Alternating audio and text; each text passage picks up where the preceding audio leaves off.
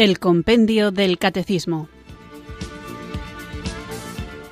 Un programa dirigido por el Padre Antonio López.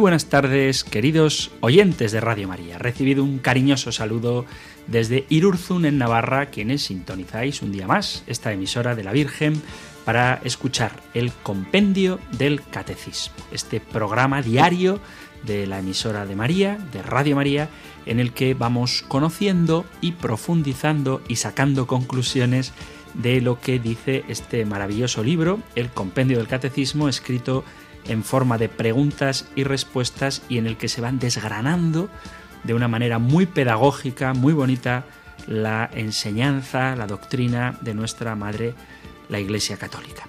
Así que vamos a comenzar con otro nuevo punto que espero que os sea de muchísimo interés, me parece que sí que lo es, como todos, y para que lo podamos hacer con un corazón bien dispuesto, abierto, a recibir todo lo que Dios quiera depositar en él, vamos a comenzar reconociendo nuestra pequeñez, nuestra pobreza y que para tener capacidad de recibir tanto como Dios nos quiere dar, necesitamos la acción del Espíritu Santo en nuestras vidas. Así que comenzamos, como cada día, con una pequeña oración invocando el don del Espíritu Santo.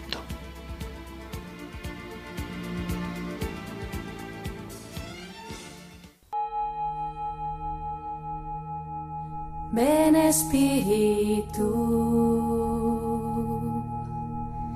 ven Espíritu, ven Espíritu.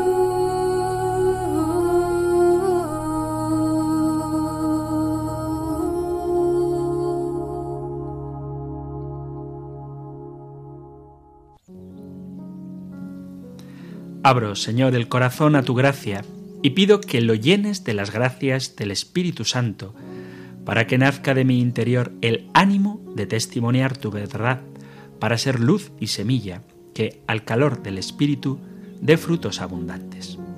Te doy infinitas gracias, Señor,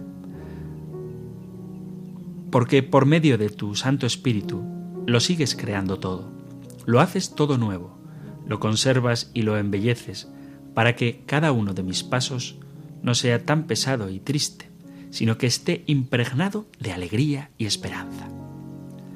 Te bendigo, Señor, porque nos envías tu Santo Espíritu para que reine en nuestros corazones, para fortalecer nuestra vida y guiarla y hacerla veraz según tu Evangelio, para ser generoso, para amar como tú amas, como amas tú y no según mis criterios, para tener paciencia, para esperar, llevar la fraternidad al prójimo, para hacerme sensible a las necesidades del que tengo cerca.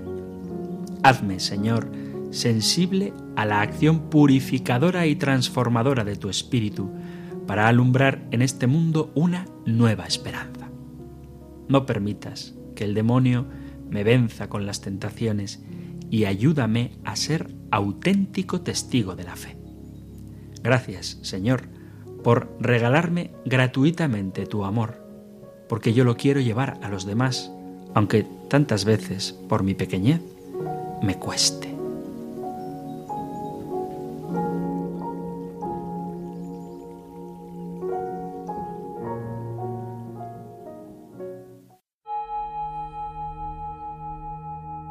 Ven Espíritu,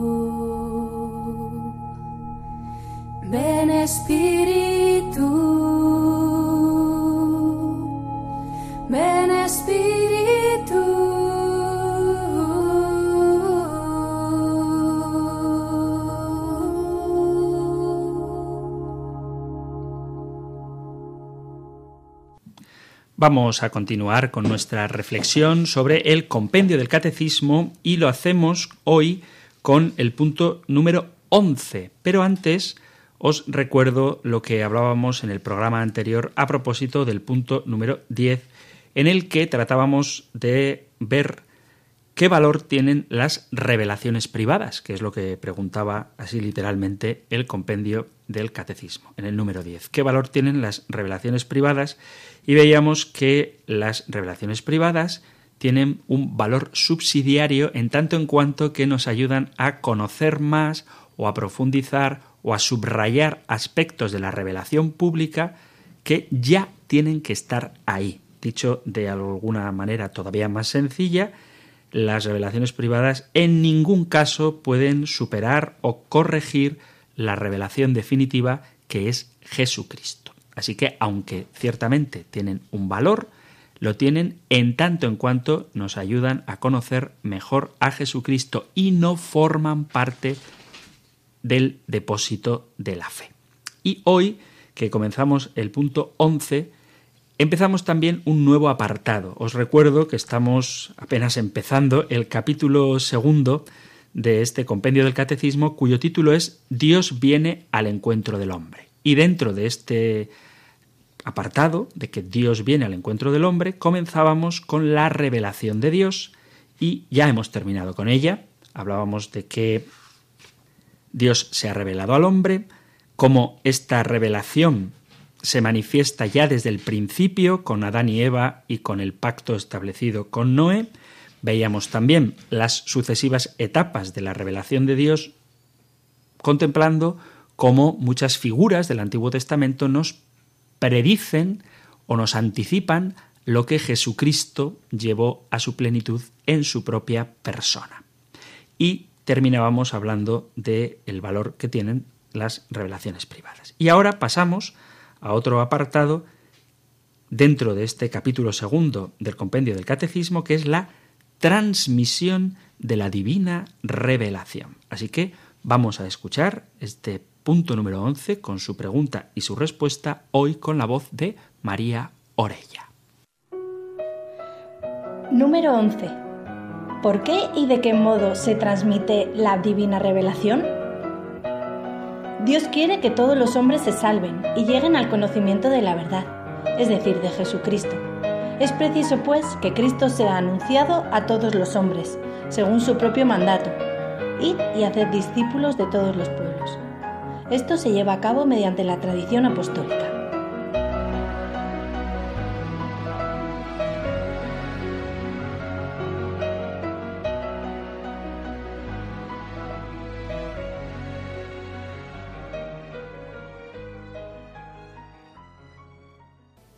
Bien, pues este es el punto número 11 del compendio del catecismo que hace una pregunta doble. Por un lado pregunta ¿por qué? y por otro lado pregunta ¿cómo? ¿Por qué se transmite la divina revelación? y cómo se transmite la divina revelación. Así que vamos pues a tratar de responder a la primera pregunta. ¿Por qué se transmite la divina revelación?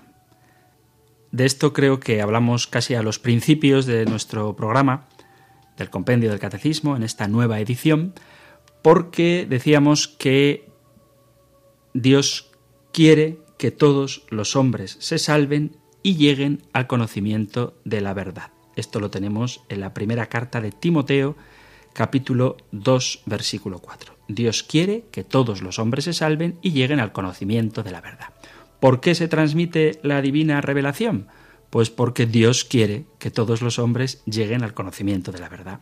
Porque Dios quiere que la gente, el mundo, los hombres, conozcan el amor de Dios, sepan lo que Jesucristo ha hecho por ellos, lo acepten y alcancen la salvación.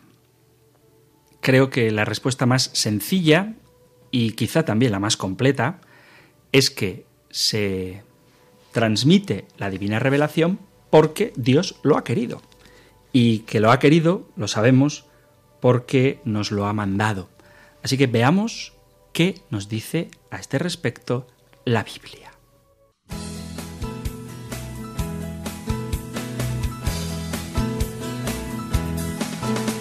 La Biblia es palabra de vida, la Biblia es palabra de Dios la palabra del pueblo que busca y construye su liberación.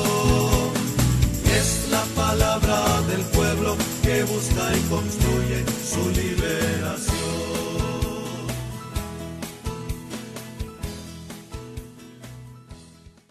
¿Por qué se transmite la palabra de Dios? ¿Por qué se transmite la divina revelación? Pues se transmite, como decía hace un momento, porque el mismo Señor así lo ha mandado. Y no en un texto, ni en dos, ni en tres, en un montón de pasajes bíblicos de los cuales vamos ahora a ver unos cuantos. Bastantes, bastantes, bastantes de ellos. Así que vamos a comenzar por hacerlo ya en el Antiguo Testamento, escuchando un pasaje que es el Salmo 105. En el libro de los Salmos, el 105 dice así, Dad gracias al Señor, invocad su nombre, dad a conocer sus hazañas a los pueblos, cantadle al son de instrumentos, hablad de sus maravillas. Así que ya el rey David, cuando cantaba los salmos, pedía esto. Dad gracias al Señor, invocad su nombre, dad a conocer sus hazañas a los pueblos, cantadle al son de instrumentos, hablad de sus maravillas. Y en el gran profeta Isaías podemos leer otro pasaje en este mismo sentido. Isaías capítulo 12, versículo 4. Nos dice así este profeta. Aquel día diréis, dad gracias al Señor, invocad su nombre, contad a los pueblos sus hazañas, proclamad que su nombre es excelso. Así que tanto David como Isaías pedía que habláramos del Señor. Y el profeta Ezequiel, en el capítulo 38, nos dice así Ezequiel 38, 23. Así manifestaré mi grandeza y mi santidad, me daré a conocer a los ojos de muchas naciones y sabrán que yo soy el Señor. ¿Por qué se transmite la divina revelación? Porque así lo manda el Señor. En el Evangelio de San Mateo tenemos un pasaje emblemático a este respecto que no deja duda de por qué se transmite la divina revelación, es decir, por qué hay que predicar, por qué hay que anunciar a Jesucristo. Como decía antes, la razón más evidente, la más lógica, la más clara, la indiscutible, es que hay que predicar a Jesucristo porque el propio Jesucristo así lo pidió. Si cogemos el Evangelio de San Mateo, al final del Evangelio de San Mateo, escuchamos cuáles son las últimas palabras de Jesús antes de ascender al cielo capítulo 19 y 20 del Evangelio de San Mateo. Id pues y haced discípulos, bautizándolos en el nombre del Padre y del Hijo y del Espíritu Santo, enseñándoles a guardar todo lo que os he mandado. ¿Qué es lo que dice Jesús antes de subir al cielo, antes de prometer que estará con nosotros todos los días hasta el fin del tiempo? Que vayamos y prediquemos, que enseñemos a todas las gentes a guardar lo que Él nos ha mandado. ¿Y por qué esto es tan importante? Porque, dice San Pablo en la carta a los romanos, ¿por qué hay que predicar? Dice San Pablo en la carta a los romanos, pues no me avergüenzo del Evangelio, que es fuerza de Dios para salvación de todo el que cree.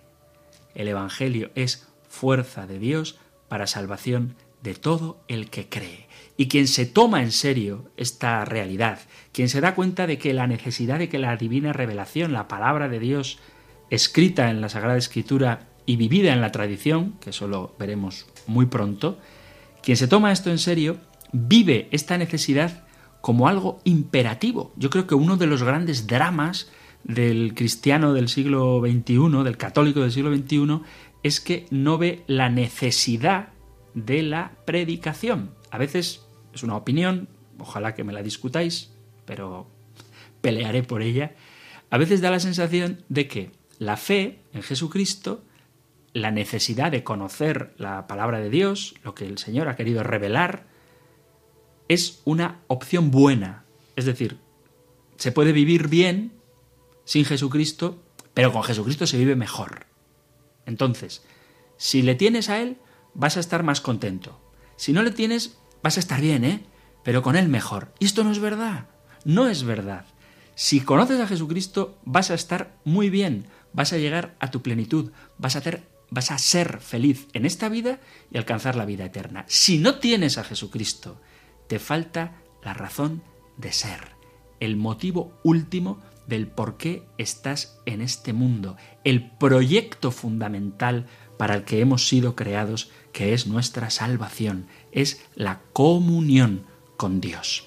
Dice el libro de los Hechos de los Apóstoles en el capítulo 20, capítulo 20, versículo 24 de los Hechos de los Apóstoles, dice así, San Pablo, pero a mí no me importa la vida, sino completar mi carrera y consumar el ministerio que recibí del Señor Jesús, ser testigo del Evangelio de la gracia de Dios. Lo repito porque es que es precioso.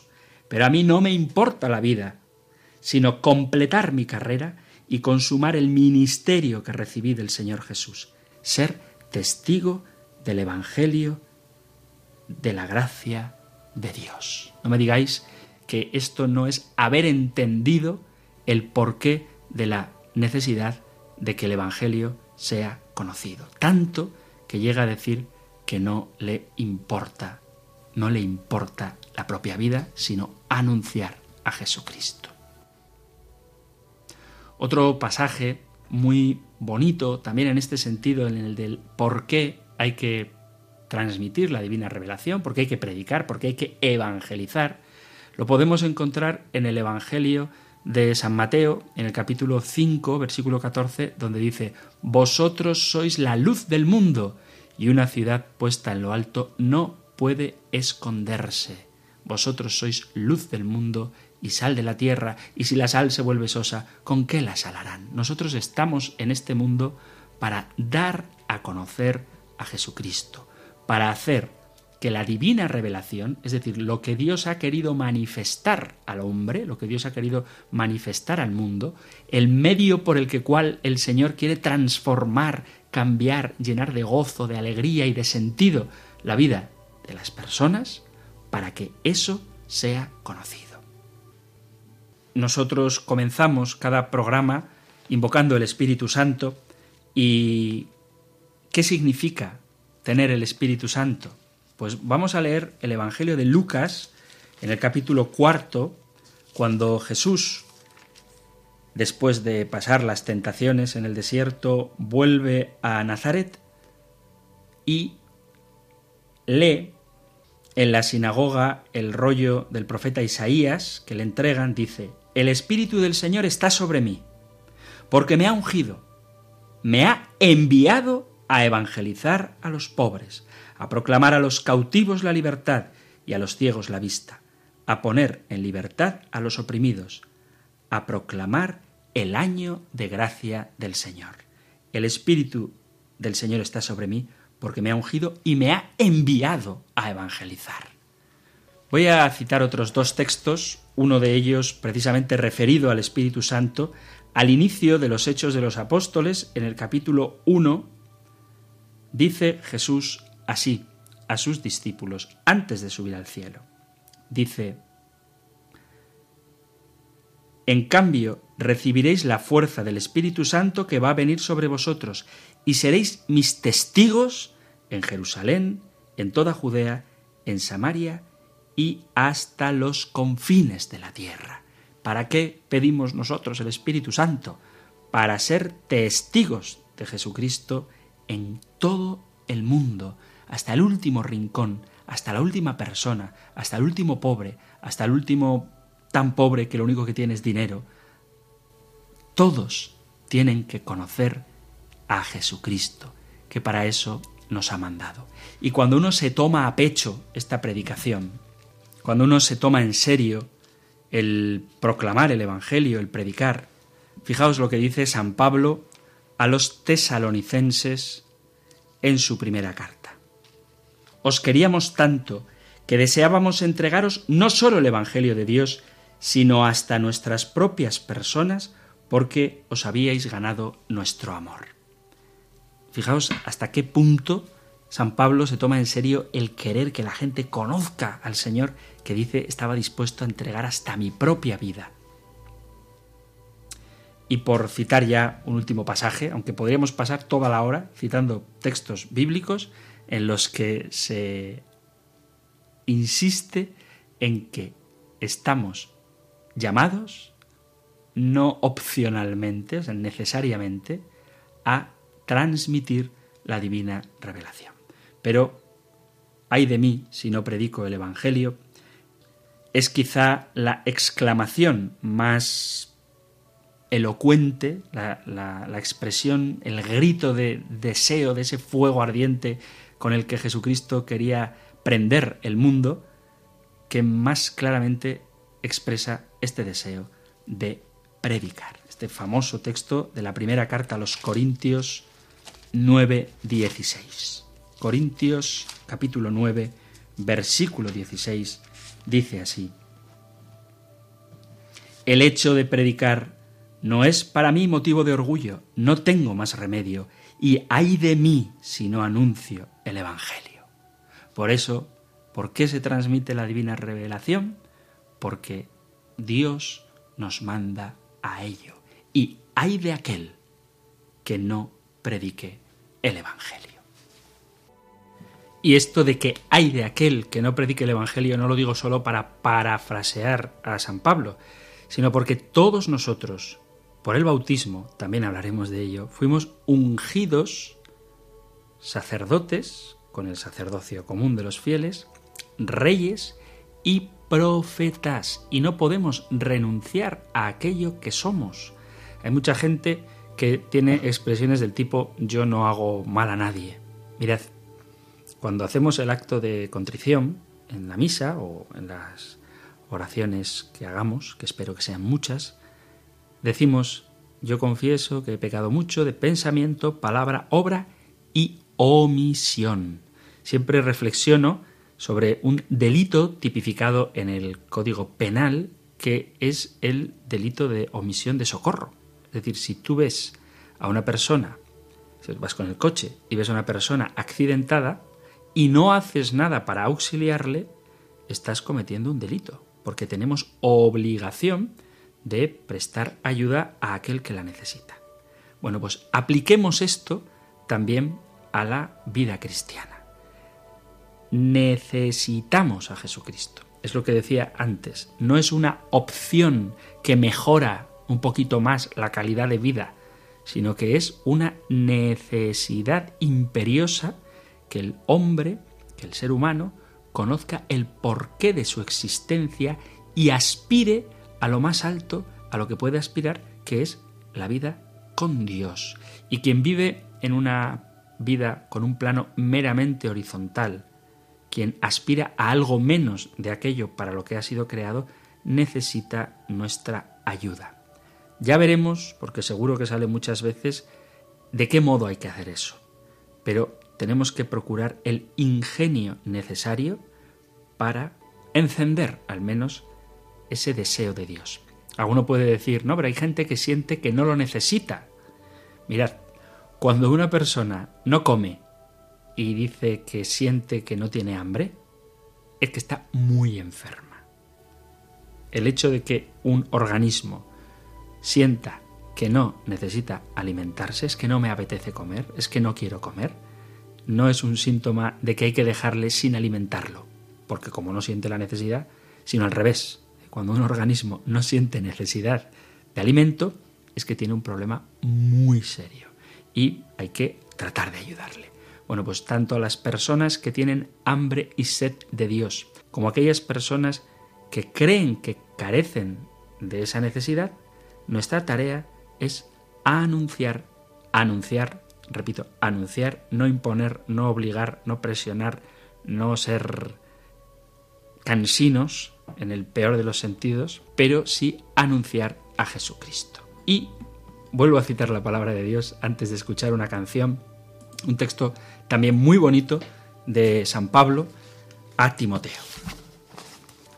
Le dice San Pablo a Timoteo en su segunda carta. Dice así, te conjuro, atención a la fuerza de las palabras de Pablo, te conjuro delante de Dios y de Cristo Jesús, que ha de juzgar a vivos y a muertos, por su manifestación y por su reino, proclama la palabra, insiste a tiempo y a destiempo, arguye, reprocha, exhorta con toda magnanimidad y doctrina. Así que, amigos, si hay alguno que se ha olvidado de la necesidad vocacional recibida en el bautismo de vivir nuestra dimensión profética, yo le animo a que hoy se convierta y se haga en auténtico heraldo del Evangelio, transmisor con toda magnanimidad y doctrina, con dulzura, con paciencia, adaptándose a la capacidad de entendimiento de aquel con quien estamos hablando, con alegría, como dice el propio San Pablo en la carta a los Corintios, haciéndose todo a todos, porque siendo libre como soy, me he hecho esclavo de todos para ganar a los más posibles, me he hecho judío con los judíos para ganar a los judíos, con los que están bajo la ley me he hecho como bajo la ley, no estando yo bajo la ley para ganar a los que están bajo la ley. Con los que no tienen ley me he hecho como quien no tiene ley, no siendo yo alguien que no tiene ley de Dios, sino alguien que vive la ley de Cristo para ganar a los que no tienen ley.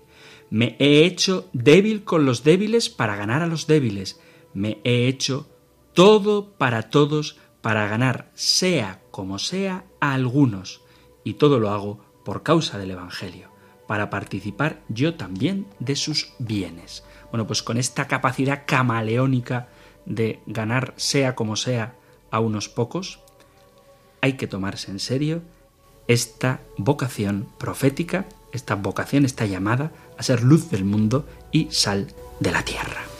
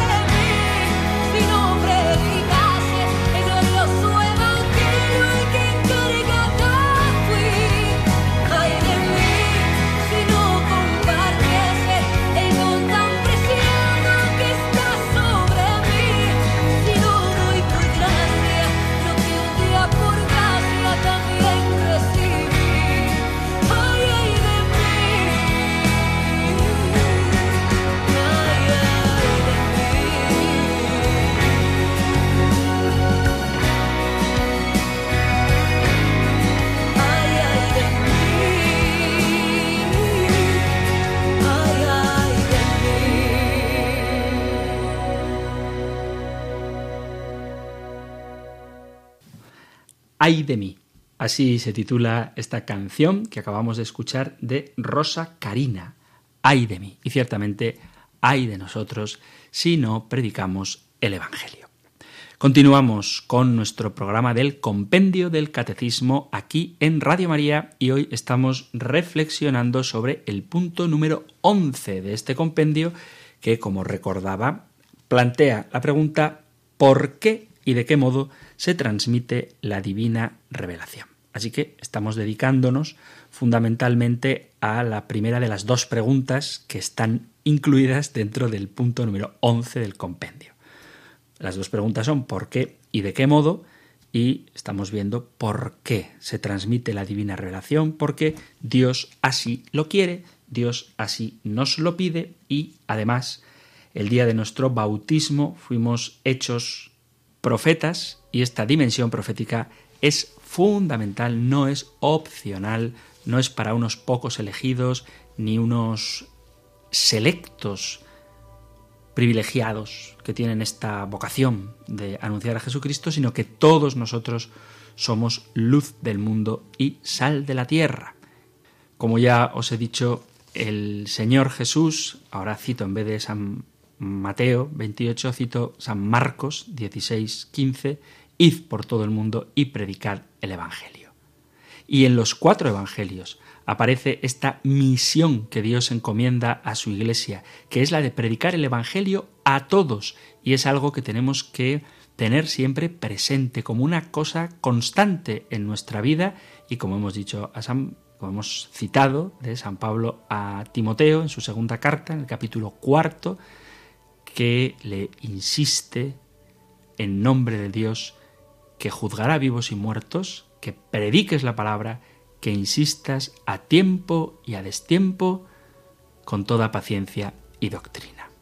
Pero amigos, para predicar esta palabra de Dios, para saber qué decir, tenemos que conocerla.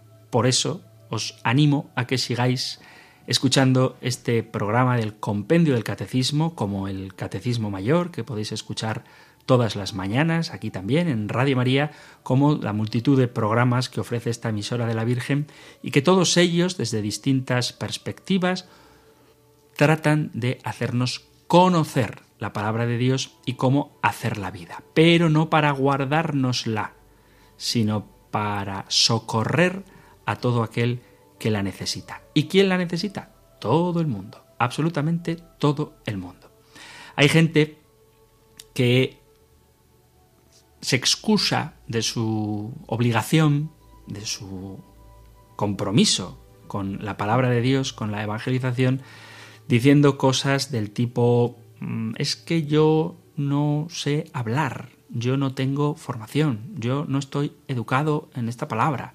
Para eso están los curas, que hablan muy bien. O hay un chico o una chica, una señora de mi parroquia que lo hace muy bien, pero yo, pobre de mí, ¿qué voy a hacer si al fin y al cabo apenas tengo capacidad para hablar de esto y además, no sé, porque hoy, por ejemplo, los jóvenes no les interesa el tema, ¿qué puedo decirles? Mirad, esta pega, esta pega ya la pone el propio Moisés cuando el Señor le manda a predicar, cuando le pide que vaya al faraón en su nombre, en nombre de Dios, Moisés se excusa.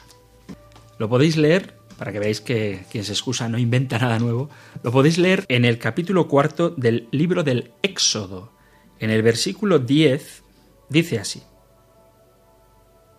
Cuando Yahvé manda a Moisés al faraón, Moisés dice al Señor, Por favor, Señor mío, yo nunca he sido un hombre con facilidad de palabra, ni siquiera después de que tú has hablado con tu siervo, pues soy torpe de boca y de lengua.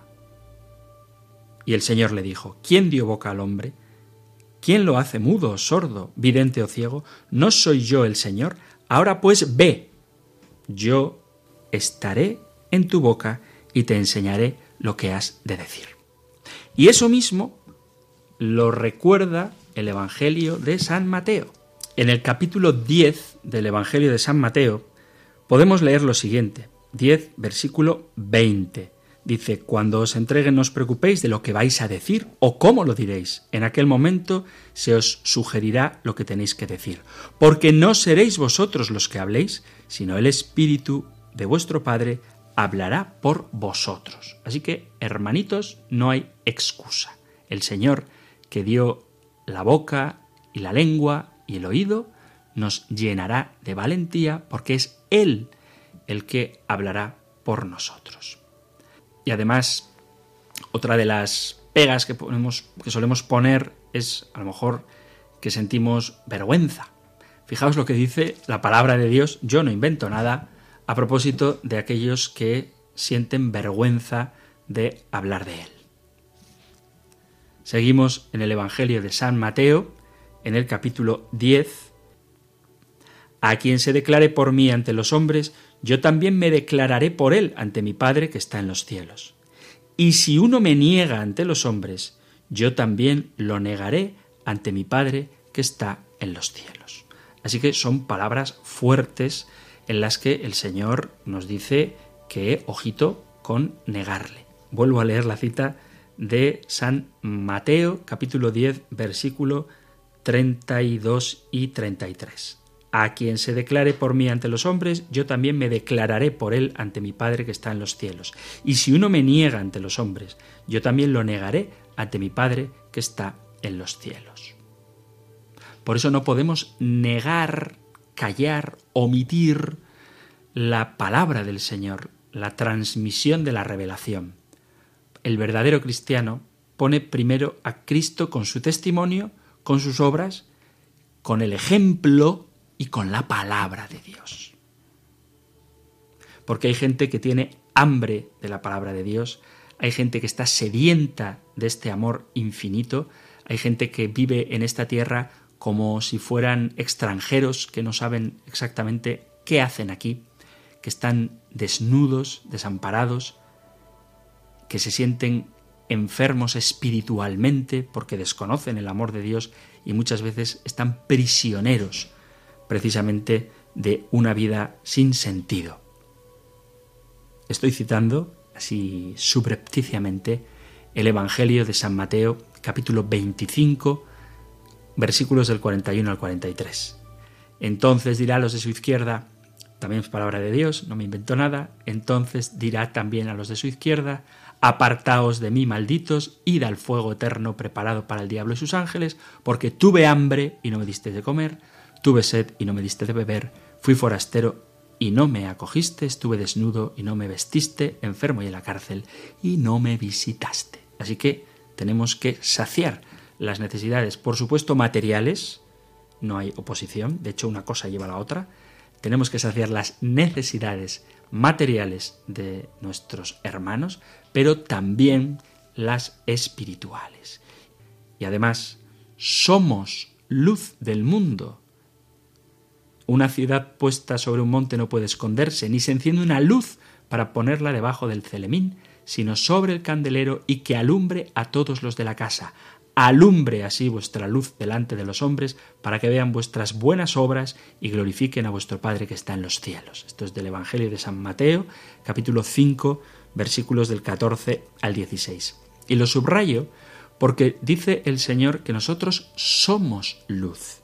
Y la luz no puede no lucir, lo mismo que el fuego no puede no calentar. O sea, no es que haga esa acción como si fuera posible hacerla o no hacerla. Dicho con un ejemplo muy tonto, un cantante puede cantar o no cantar. Puede haber momentos, y por su bien es bueno que los haya, en los que no esté cantando. Un fontanero puede haber momentos en los que no esté reparando gañerías. Pero una luz, un fuego, no puede haber momentos en los que no esté alumbrando y dando calor. Por lo tanto, un cristiano, si lo es de verdad, no si hace de cristiano, sino si es cristiano, tiene que estar constantemente irradiando a Jesucristo. Es verdad que podemos ser no escuchados.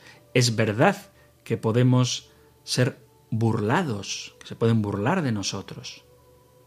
Pero el propio Señor nos invita a que si alguno quiere venir en pos de mí, niéguese a sí mismo, tome su cruz cada día y me siga. Esta frase conocida está en el Evangelio de Lucas capítulo 9 versículo 23.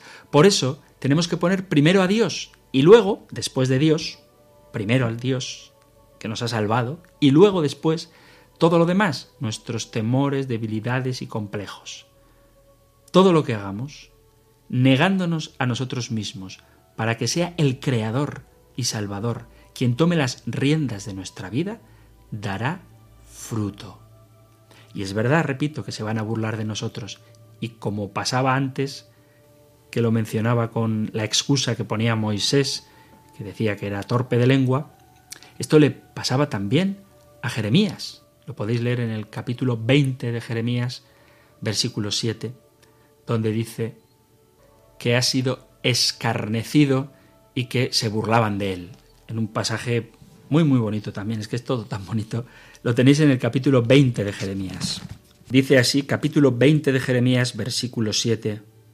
Me sedujiste, Señor, y me dejé seducir.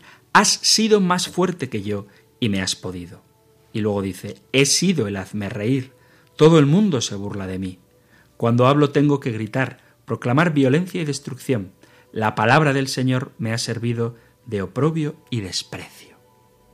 Entonces, pues entonces vamos a las bienaventuranzas y escuchad lo que dice el versículo 11 del capítulo 5 del Evangelio de San Mateo, Mateo 5, 11. Bienaventurados vosotros cuando os insulten y os persigan y os calumnien de cualquier modo por mi causa, alegraos y regocijaos, porque vuestra recompensa será grande en el cielo, que de la misma manera persiguieron a los profetas anteriores a vosotros, porque el Señor está con nosotros. Este texto que he leído de Jeremías, el capítulo 7 de Jeremías que acabo de leer, perdón, el versículo 7, el capítulo 20, el versículo 7 de Jeremías, me sedujiste, Señor, me dejé seducir, y luego dice, he sido a diario el hazme reír, todo el mundo se burlaba de mí, pero no acaba ahí. Os lo leo entero. Cuando hablo tengo que gritar, proclamar violencia y destrucción. La palabra del Señor ha servido de oprobio y desprecio a diario. Pensé en olvidarme del asunto y dije, no lo recordaré, no volveré a hablar en su nombre, pero había en mis entrañas como fuego, algo ardiente encerrado en mis huesos. Yo intentaba sofocarlo y no podía. Oía la acusación de la gente, pavor en torno, delatadlo, vamos a delatarlo. Mis amigos acechaban mi traspié. A ver si engañado lo sometemos y podemos vengarnos de él. Y ahora, versículo 11, capítulo 20 de Jeremías. Pero el Señor es mi fuerte defensor. Me persiguen, pero tropiezan impotentes. Acabarán avergonzados de su fracaso, con sonrojo eterno que no se olvidará. Que, aunque se burlen de nosotros, la victoria es siempre del Señor. Y además, nuestra tarea no es la de ver los frutos, sino la de esparcir la semilla. Mirad lo que dice el evangelista San Marcos. El reino de Dios se parece a un hombre que echa semilla en la tierra. Él duerme de noche y se levanta de mañana. La semilla germina y va creciendo sin que él sepa cómo. La tierra va produciendo frutos sola, primero los tallos, luego la espiga, después el grano. Cuando el grano está a punto se mete la hoz porque ha llegado la siega. Pero es a lo que voy. Marcos 4, 26. El reino de Dios se parece a un hombre que echa la semilla en la tierra y él duerme de noche y se levanta de mañana y la semilla germina y va creciendo sin que él sepa cómo. Así que no tengamos tanta ansia de ver nosotros los frutos inmediatos. A propósito de no tener por qué ver necesariamente nosotros los frutos de nuestra predicación, Juan capítulo cuarto, versículo 37 dice así, Con todo, tiene razón el proverbio, uno siembra y otro siega. Yo os envié a segar lo que no habéis trabajado, otros trabajaron y vosotros entrasteis en el fruto de sus trabajos. Nuestra predicación ya cuenta con la semilla que otros han esparcido, y asimismo nosotros hemos de confiar en que la semilla que nosotros esparcimos, esparzamos a través de nuestra predicación, de nuestro ejemplo, de nuestro testimonio, quizá otro tenga que recogerla. Pero lo importante es que el Evangelio sea de todos conocido. Hemos visto entonces el punto número 11 del compendio del catecismo que planteaba una doble pregunta. ¿Por qué y de qué modo se transmite la divina revelación? Y hemos tratado de hablar de por qué. Fundamentalmente, para no darle demasiadas vueltas, se puede resumir en por qué el Señor nos lo ha mandado. Aunque habría mucho que decir de lo que aporta el Evangelio, la vida cristiana, al mundo, a la sociedad, a la cultura y por supuesto a los individuos, a las personas. Pero vamos a continuar con el programa y como os decía, esta cuestión número 11 plantea dos preguntas, ¿por qué y de qué modo? Hemos visto el por qué y el de qué modo lo dice el número 11 con esta frase tan concreta. Esto, la transmisión de la revelación, se lleva a cabo mediante la tradición apostólica. Así que en nuestro próximo programa veremos qué es la tradición apostólica, que es el punto número 12 del compendio del catecismo. Pero ahora, queridos oyentes, queridos amigos, es el momento de abrir nuestras líneas para que podáis poneros en contacto con el programa. Así que os digo de qué manera lo podéis hacer. Si queréis entrar en directo para llamar, y tener una conversación, por favor, breve o concisa, y si es sobre el tema que hemos tratado hoy, mejor que mejor, podéis llamar al 91005 9419 91005 9419 Si preferís mandar un mensaje, una consulta, una sugerencia por WhatsApp, podéis hacerlo en el 668 594-383, 668-594-383, o si lo que os gusta es mandar correos electrónicos, además es una cosa que tenéis disponible las 24 horas del día, podéis escribir al correo compendio arroba radiomaria.es. Compendio arroba radiomaria.es para vuestros mensajes de correo electrónico 668-594-383, 668-594-383 para los mensajes de WhatsApp o si lo que queréis es entrar en directo podéis llamar al 91 005 94 19. Aquí os espero.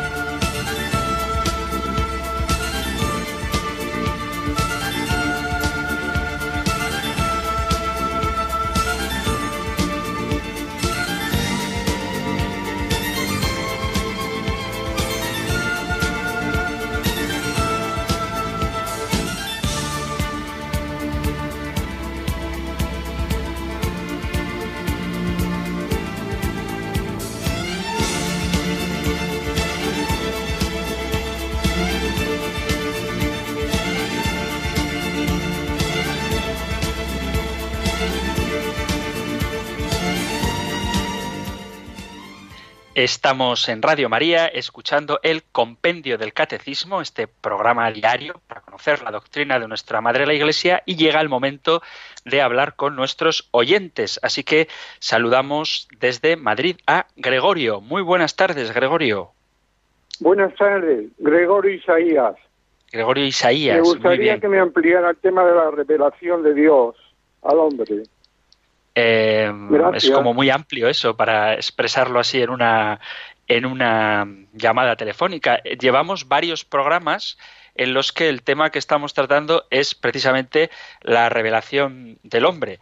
Eh, hemos hablado de qué revela Dios al hombre, hemos hablado de cuáles son las etapas de la revelación, las primeras, hablamos de de mm, Adán y Eva y también de Noé. Luego hablamos también de las sucesivas etapas de la revelación, con toda la historia de historia en el sentido de, qué es lo los acontecimientos históricos que ocurrieron y hemos hablado también de la etapa definitiva que es eh, la de Jesucristo.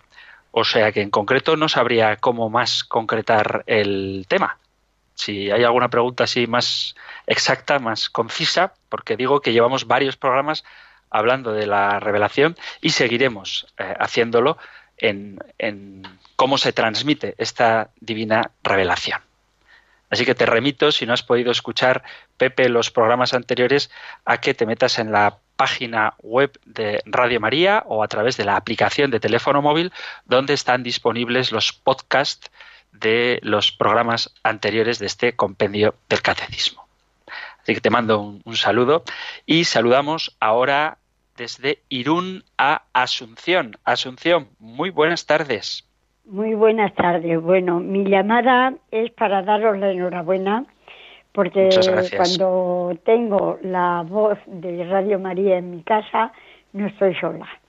Estoy con todos vosotros, os felicito y que la Virgen os siga dando esa fuerza de voluntad que tenéis para hablar, para que al que le llegue a su corazón lo escuche y lo ponga en práctica. Mi llamada es muy sencilla, pero para mí no quiero emocionarme y quiero ser muy breve. Para mí es muy bonita por dos cosas, porque mi marido falleció hace 24 años ayer, pero no falleció, bueno, falleció en lo material, pero en lo espiritual está en casa con sus hijos, sus nietos y conmigo. Y mi llamada es para deciros que nunca llueve a gusto de todo. Eso está claro, yo lo aprendí desde niña. Pero lo que sí está claro es que la paz, el amor y la fe son tres cosas que gracias a Dios, con el ejemplo que recibí de casa de mis padres, yo se lo he dado a mis hijos. Y no hace falta tener mucho para ser feliz. El niño Dios y su madre y San José junto a los dos nos dio el ejemplo hace muchos años.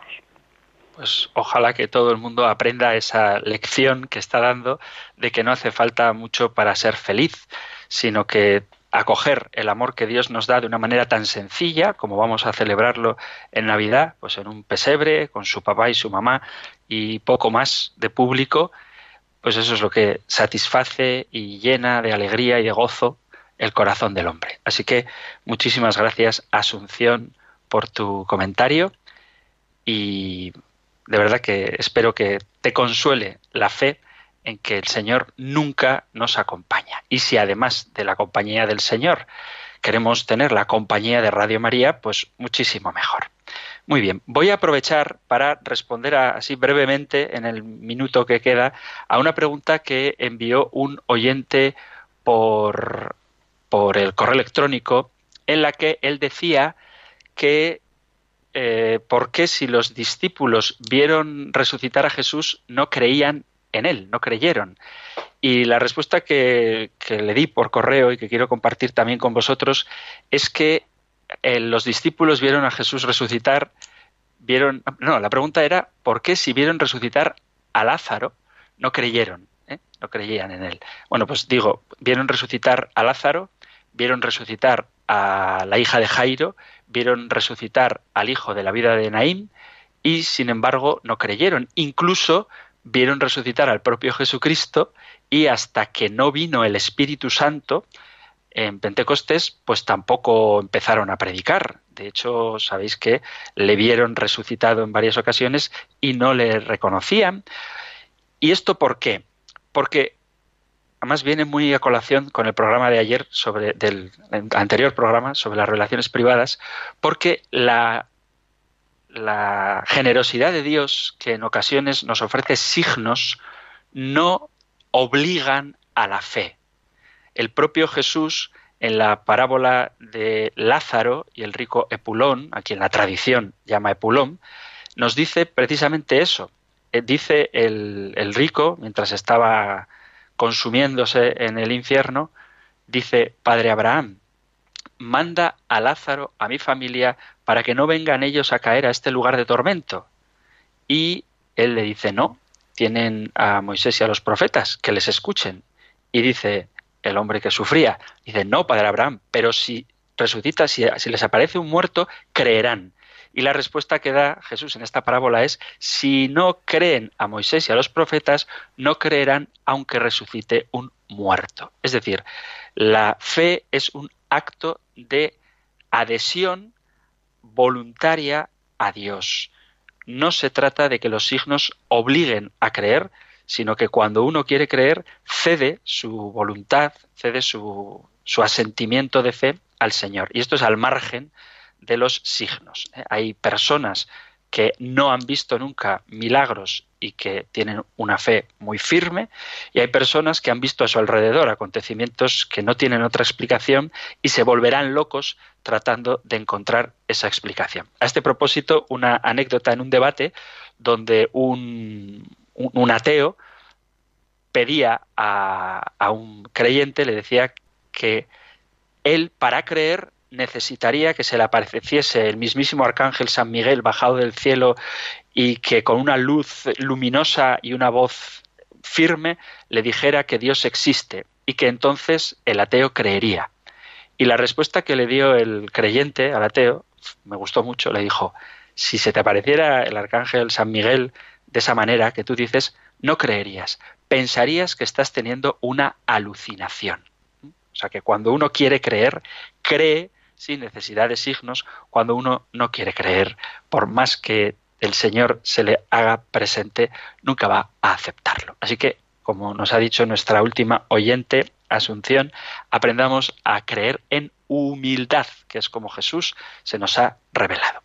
Queridos amigos, os doy la bendición que encontráis en el número, en el número no, en el libro de los números, en la Biblia, en el capítulo sexto, versículo 24, con el que terminamos este programa. El Señor te bendiga y te proteja, ilumine su rostro sobre ti y te conceda su favor. El Señor te muestre su rostro y te conceda la paz. Muchísimas gracias por escuchar el compendio, muchas gracias por estar ahí y si queréis nos escuchamos en el próximo programa. Un abrazo.